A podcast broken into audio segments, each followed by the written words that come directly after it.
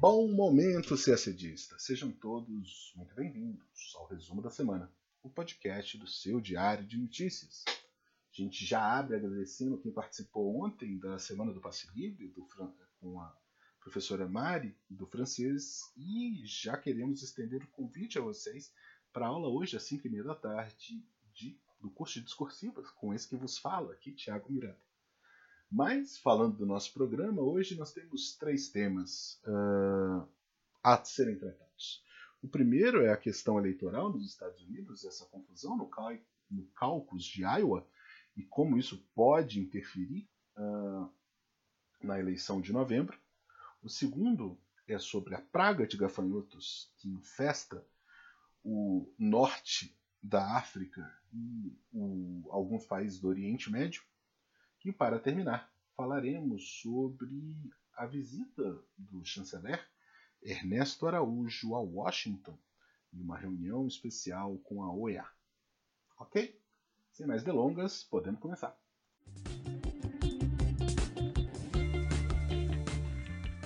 Vamos começar, e não poderia ser um outro assunto né, que dominou aí os noticiários ao longo da semana, que foi a confusão no caucus em Iowa.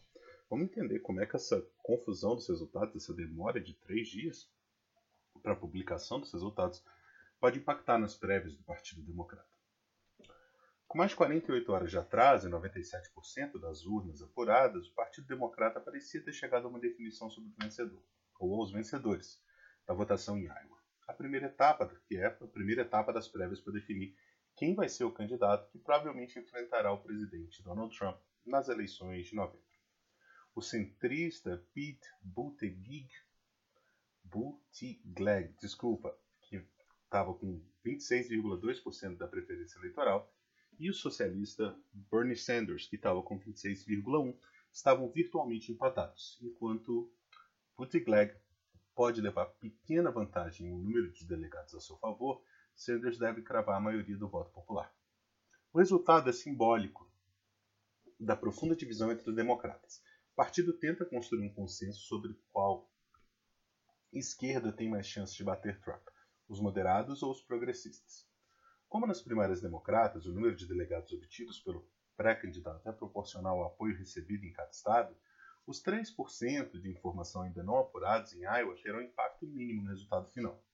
Em disputa estavam 41 delegados democratas com direito a voto na Convenção Nacional do Partido em julho é um número relativamente baixo, se considerando que para chegar a ser candidato do partido, o postulante precisa reunir pelo menos 1.991 delegados em todo o país. Como mais um complicador, o presidente do Comitê Nacional Democrata, Tom Paris, anunciou no Twitter que uma recontagem poderia ser feita para garantir que os resultados fossem confiáveis. O processo de escolha do candidato ainda se estenderá pelos próximos quatro meses, mas o resultado em Iowa é historicamente considerado relevante, porque, ao inaugurar a corrida, o Estado tem a capacidade de catapultar ou enterrar candidaturas e determinar mais ou menos o tom da disputa. Em 2020, no entanto, o pontapé inicial foi, na palavra dos democratas e republicanos, um completo desastre. Um conjunto de erros humanos e falhas técnicas dos representantes do partido a usar um aplicativo para preencher os resultados levou à indefinição por dias. Diversas sessões eleitorais passaram a computar versos de maneira rudimentar, com papel e caneta, além de fotos. Batizado de cálculos, o sistema eleitoral das prévias em Iowa já é considerado obscuro pela média dos americanos, porque não se trata de uma votação normal. Cada eleitor é chamado a expressar sua opinião diversas vezes, conforme o candidato preferido de cada grupo mostra ou não viabilidade eleitoral. Logo, o número absoluto de votos não importa tanto, mas sim a distribuição de preferências nas sucessivas rodadas de votação. O que explica por que Sanders, que ganhou na preferência popular, pode acabar com menos delegados que Buttigieg. Vocês vão se lembrar também do Al Gore, né, que tinha um milhão de votos a mais que o, que o George W. Bush, mas acabou perdendo a eleição ainda no início do século. Somando a isso aos erros do partido ao computar computar os votos, o resultado foi uma desconfiança generalizada sobre a capacidade dos democratas em manter a lisura no processo. Já há evidências de dados incorretos liberados pelo partido até agora.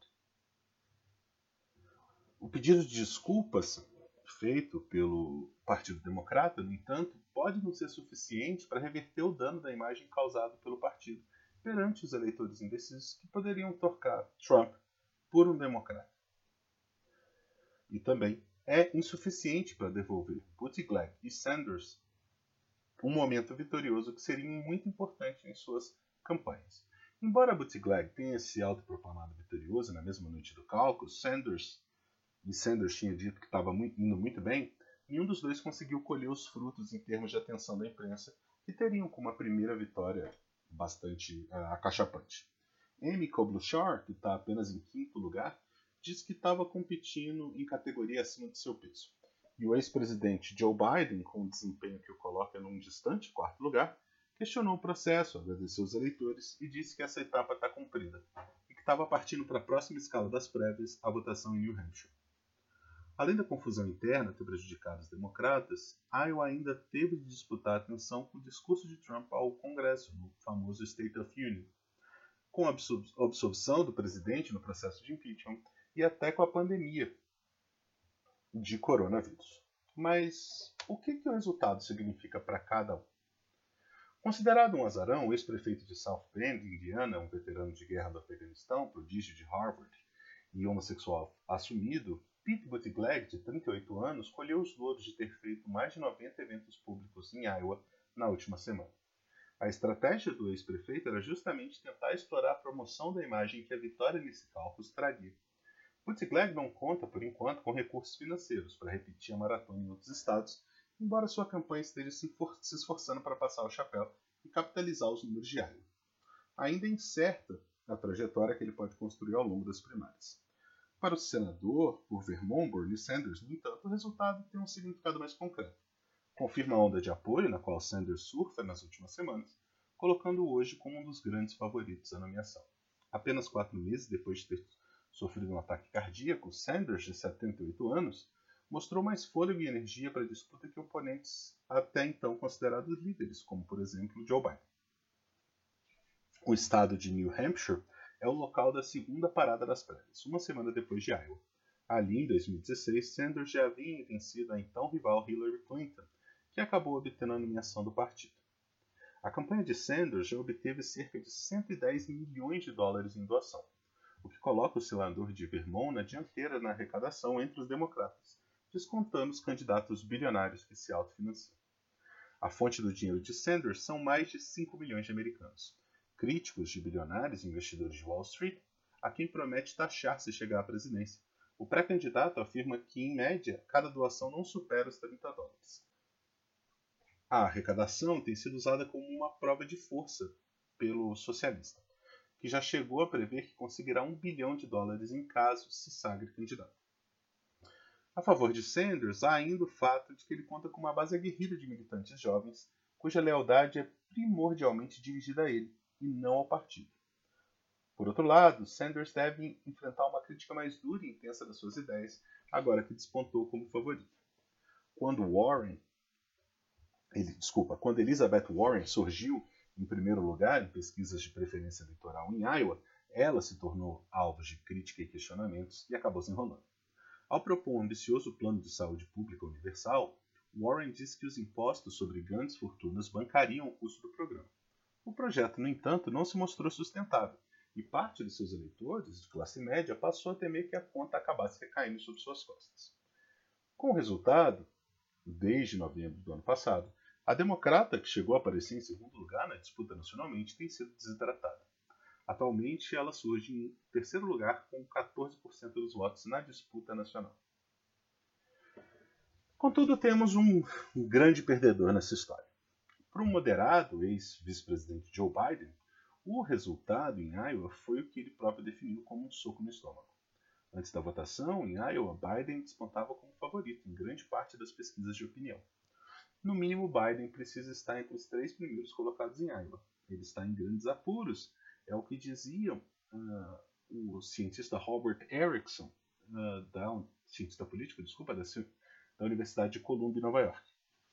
Além de ser dos candidatos mais conhecidos pelos eleitores, Biden deve sua força à suposta imagem de grande viabilidade eleitoral. O ex-presidente era visto por dois terços dos democratas como mais capaz de vencer Trump antes da disputa de Iowa.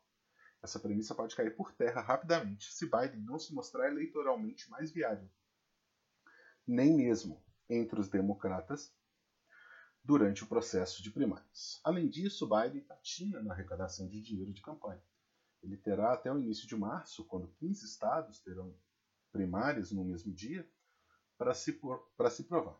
Será também na super terça, como é conhecido o dia da votação em vários estados importantes, que o bilionário e ex-prefeito de Nova York, Michael Bloomberg, vai mostrar suas armas pela primeira vez.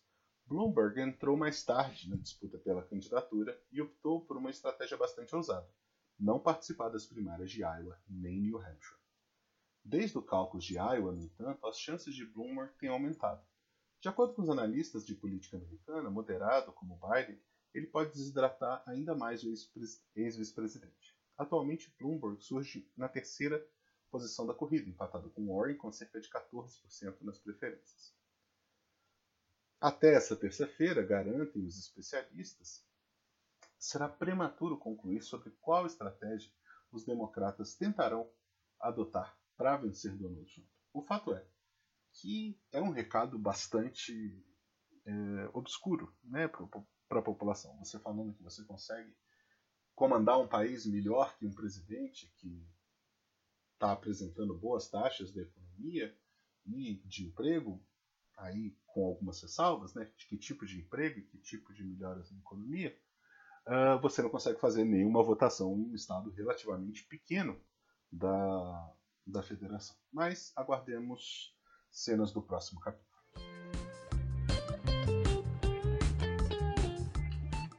Segundo assunto do dia, a gente vai dar um sobrevoo ali sobre o Oriente e também a África. Ah, o Paquistão declarou no último sábado um estado de emergência nacional devido a nuvens de gafanhotos que vêm destruindo plantações no leste do país. Um dia depois, a Somália também anunciou o estado excepcional pelo mesmo motivo. Essa é a pior infestação em 27 anos no Paquistão, segundo autoridades, e a pior em 25 anos na Somália, de acordo com a FAO, a Organização das Nações Unidas para Alimentação e Agricultura. Pelo menos outros nove países do Oriente Médio, Ásia e da região do Chifre Africano também têm áreas tomadas pelos insetos, como Arábia Saudita, Irã, Etiópia, Sudão e Índia. Cerca de 12 milhões de pessoas é, estão em condição de severa insegurança alimentar na Somália, Etiópia e Quênia, de acordo com a FAO. Esses são os três países mais atingidos pela infestação. A área atingida nesses três países chega a 4.850 km quadrados, esse número até 29 de janeiro. Essa área, para que você tenha uma ideia, é basicamente três cidades de São Paulo. E por que, que o gafanhoto é tão destrutivo? Essas infestações não são novidades na região e em outros lugares do mundo. O temor com relação aos gafanhotos aparece em livros religiosos, como o Corão e a Bíblia. As nuvens que atingem os países desde 2019 são formadas por uma espécie conhecida como o gafanhoto do deserto, encontrada geralmente nas regiões semiáridas e áridas da África, Oriente Médio e Ásia. Durante surtos como o atual, os insetos avançam para áreas com mais diversidade vegetal. Cada gafanhoto dessa espécie pode consumir o próprio peso de comida em um dia. Uma nuvem de um quilômetro quadrado de gafanhotos pode ter até 80 milhões de insetos, e os agrupamentos podem chegar a ter centenas de quilômetros quadrados, o que torna o estrago avassalador. O número de pessoas que poderiam ser alimentadas em um dia com o que consome uma nuvem de gafanhoto dessa de um quilômetro quadrado é de 35 mil. E a quantidade de destruição, é, a tonelagem de destruição que um gafanhoto pode trazer para uma uma colheita é algo em torno de 192 milhões de quilos. Os animais se reproduzem com muita facilidade e levam duas semanas até um novo ovo chocar. Após isso, é preciso dois a quatro meses para atingir a fase adulta. Ao todo, os gafanhotos vivem até cinco meses. Nesse ritmo, estimativas da FAO apontam que o número de insetos pode crescer 500 vezes até junho desse ano. Diferentemente de muitas outras pestes que atingem tipos específicos de alimento. Os gafanhotos não fazem distinção do que consomem. Quando não há mais comida, eles se tornam canibais. Em busca de mais alimento e com a ajuda do vento, eles podem percorrer de 5 a 130 km em um dia. Dessa forma, em pouco tempo, os insetos poderão chegar a Uganda e a Sudão do Sul, dois dos países vizinhos que estão entre os mais pobres do mundo. Em infestações do passado, nuvens de gafanhoto com origem na África já chegaram até o Reino Unido e ao Caribe. Um dos principais fatores para essa propagação dos gafanhotos é a abundância de água, porque eles só põem, água, só põem ovos em solo úmido.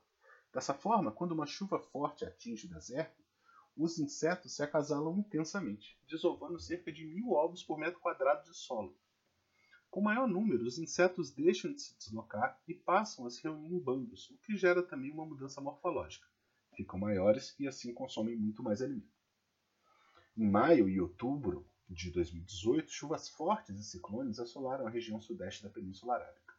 Cientistas atribuem o fenômeno à crise climática. Segundo eles, a frequência das chuvas vem crescendo desde 2014 devido às alterações no sistema geofísico IOD, que é uma sigla em inglês do Dipolo do Oceano Índico, que controla o transporte de calor na região do Oceano Índico. Só em 2019 foram oito ciclones no leste da África. Se a tendência continuar, novos surtos de gafanhotos podem atingir a região no futuro. O impacto do IOD também teve reflexo nas queimadas e tem atingido a Austrália desde o segundo semestre do ano passado. Segundo um estudo publicado na Nature em 2014, com o crescimento das emissões de carbono na atmosfera, a frequência que os IODs com essas características passaria de 1 a cada 17,3 anos para 1 a cada 6,3 anos.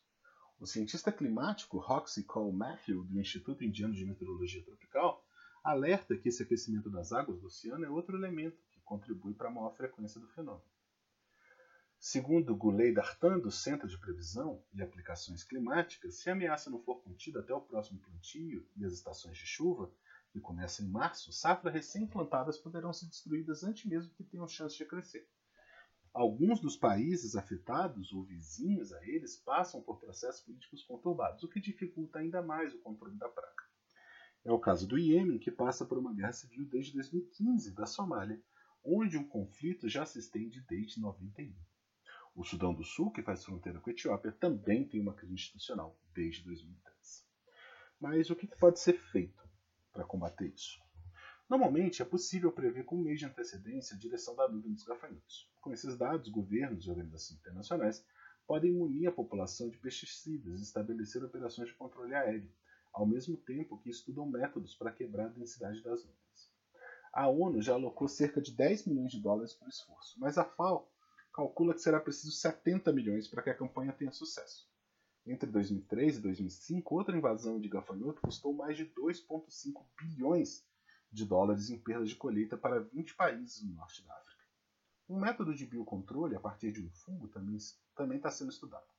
Segundo o oficial sênior de previsão de gafanhotos da FAO, Keith Cressman, há uma espécie que atua apenas em determinados tipos de gafanhotos, que pode ser mais efetiva e menos prejudicial à natureza do que os próprios pesticidas.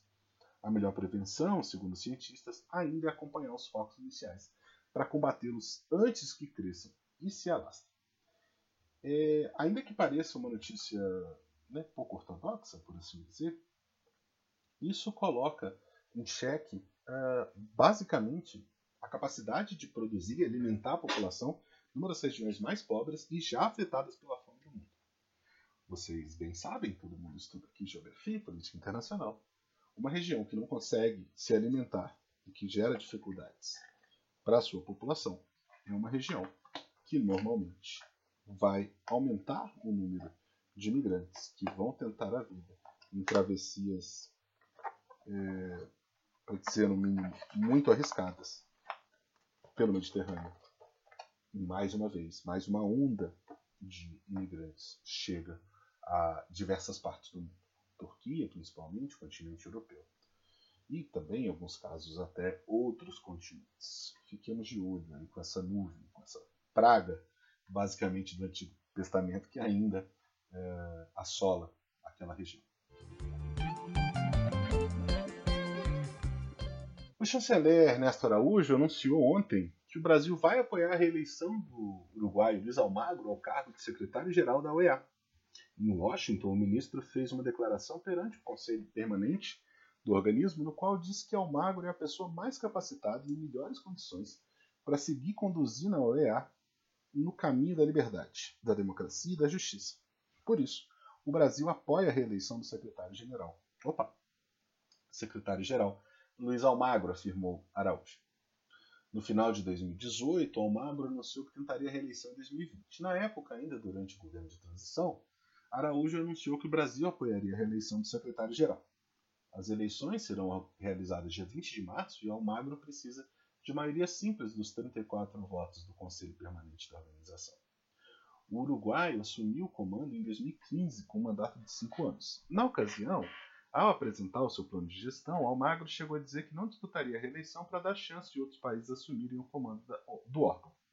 A gestão de Almagro se notabilizou por uma aproximação da OEA com os interesses estadunidenses, com a suspensão da Venezuela do colegiado e o reconhecimento de diplomatas de Juan Guaidó, opositor a Nicolás Maduro como representante do país no órgão. Almagro também acusa Evo Morales de tentar dar um golpe na Bolívia. Há 20 dias, o secretário de Estado americano, Mike Pompeo, chamou uma reunião extraordinária do órgão, na qual defendeu Almagro. Pompeo disse que o secretário-geral é destemido contra regimes autoritários e acredita no multilateralismo que responsabiliza as pessoas, coloca as ideias na mesa e força país, os países a tomar alguma, alguma posição. Nessa quinta-feira, em Washington, Araújo elogiou o papel da OEA no continente e disse que há uma divisão entre a defesa da liberdade e o totalitarismo, fazendo críticas a Cuba e a Venezuela. O nosso chanceler disse: o Brasil decidiu distanciar-se de certos furos e denunciar outros, e renovou sua aposta nesta organização.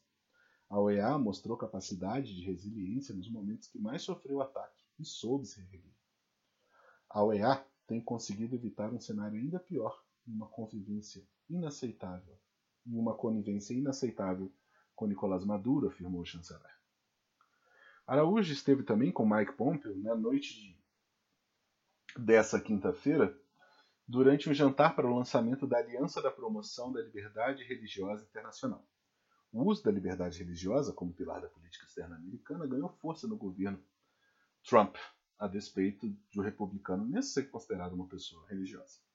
A avaliação corrente nos Estados Unidos é que o tema agrada grande parte da base eleitoral de Trump, que são os cristãos evangélicos preocupados com a discriminação ao redor do mundo.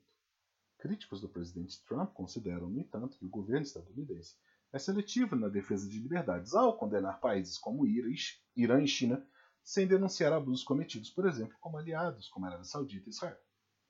A parceria com os Estados Unidos na proteção contra abusos e a favor da liberdade, da liberdade religiosa é considerada pelo governo Bolsonaro como um dos eixos estratégicos de aproximação entre os dois países. Os diferentes países têm focos, dif... têm focos diferentes. No nosso, claro, no nosso caso, claro, uma atenção especial que a gente tem mencionado é com cristãos que são perseguidos em diferentes partes do mundo. Pelo fato, claro, da população de maioria cristã no Brasil, pelo interesse que grande parte da população brasileira tem nessa questão, a Aliança para a Liberdade Religiosa é para eliminar a perseguição a pessoas de qualquer religião. Mas, como eu disse, os países têm diferentes focos. Afirmou Araújo ao sair dessa reunião. Araújo ainda participou da manhã de ontem uh, no National Prayer Breakfast, um café da manhã nacional pela oração. O evento anual nos Estados Unidos reúne cerca de 3 mil pessoas e contou com a participação de Donald Trump. Sobre a questão do Almagro, nos parece bastante razoável que ele, Almagro, que foi chanceler do governo Mujica, é, o primeiro governo Mujica, me parece razoável que o Brasil siga apoiando, porque né, vai de acordo com as, as ideias que, que o governo Bolsonaro defende. Sobre já essa questão religiosa, é mais um fato a se lamentar. É, dentro do Itamaraty, uma vez que né, somos ainda, ao que parece, um Estado laico. E com isso chegamos ao fim de mais uma edição do Resumo da Semana. Muito obrigado por vocês terem acompanhado a gente até aqui. Esse programa tem a produção de Ryan Faller e Karina Faulkner. E a narração e pesquisa desse que vos fala, Tiago Miranda. Eu aproveito também o ensejo para convidar vocês uh, para hoje, a nossa primeira aula do curso discursivo de espanhol, às 5 e meia da tarde. De graça, se inscrevam aí no nosso passe livre e agradecer também quem teve ontem na aula de francês. É sempre muito importante esse estudo das línguas na nossa preparação. A gente não pode deixar aí para última hora. Tá bom? Forte abraço, a gente se vê.